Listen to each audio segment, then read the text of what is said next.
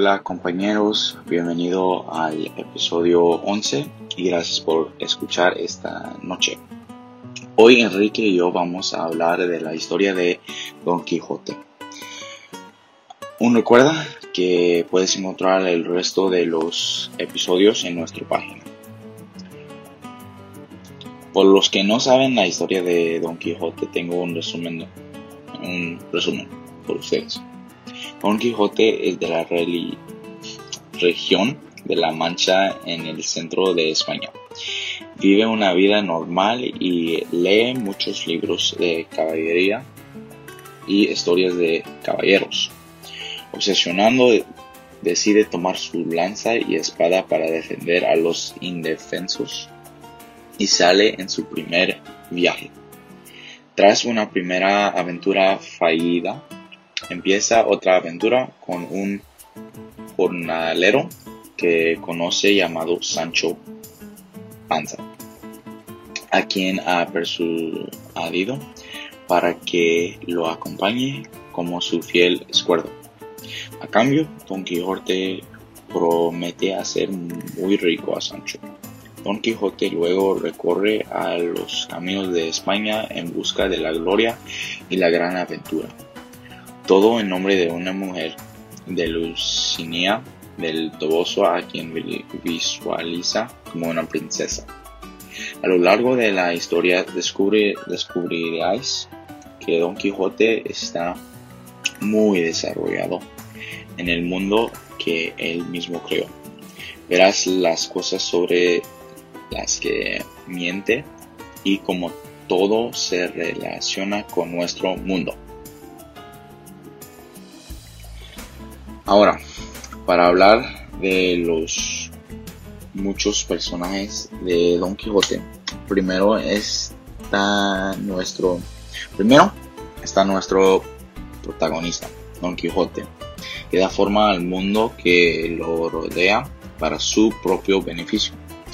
A continuación, a continuación, está, está Sancho, que hizo todo lo posible por corregir los errores que cometió Don Quijote. Y es un personaje secundario. Otros personajes como el sacerdote, el duque y las personas, personas que conoce son personas secundarias y que continúan agregando obstáculos a la historia. ¿Crees que los personajes se relacionan con nuestro mundo? Sí, lo creo y gracias por mencionarlo a medida que avanza en nuestro próximo tema sobre el periodo de tiempo en que se escribió. Creo que los personajes se relacionan con nuestro mundo porque muchos se engañan pensando que el mundo que los rodea, el mundo que los rodea está bien cuando en realidad no lo es. ¿Y tú qué piensas? Creo eso también porque en la época en que se escribe Don Quijote, la economía de España era mala y mucha gente intentó cosas diferentes para enriquecerse rápidamente y engañarse a sí mismos pensando que no tenían que trabajar como los demás por dinero.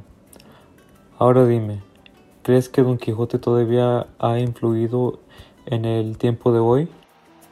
Sí, en muchas cosas como música, libros, películas y televisión. Por ejemplo, muchas canciones usan el nombre de Don Quijote para expresar la sensación de ah, estar perdido y de no saber su lugar en el mundo, como el canto Don Quijote by Coldplay. Muchas de las letras hablan de uh, sintiendo ah, sin plan, no saben dónde van a ir, no saben dónde van a llegar. Había una película que, que vi llamado Night, Night of Cups sobre un hombre en una, en una búsqueda que intenta encontrar el significado de su vida y no sabe dónde va a terminar. Ahora nuestro siguiente tema. ¿Con qué personaje te identificas y por qué?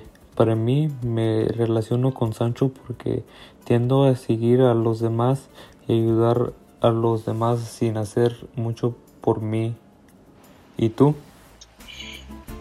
Me relaciono más con Don Quijote porque constantemente me convenzo de que la vida seguridad, seguirá y no tengo que darme responsabilidades cuando en realidad solo estoy poniendo excusas para tantas cosas.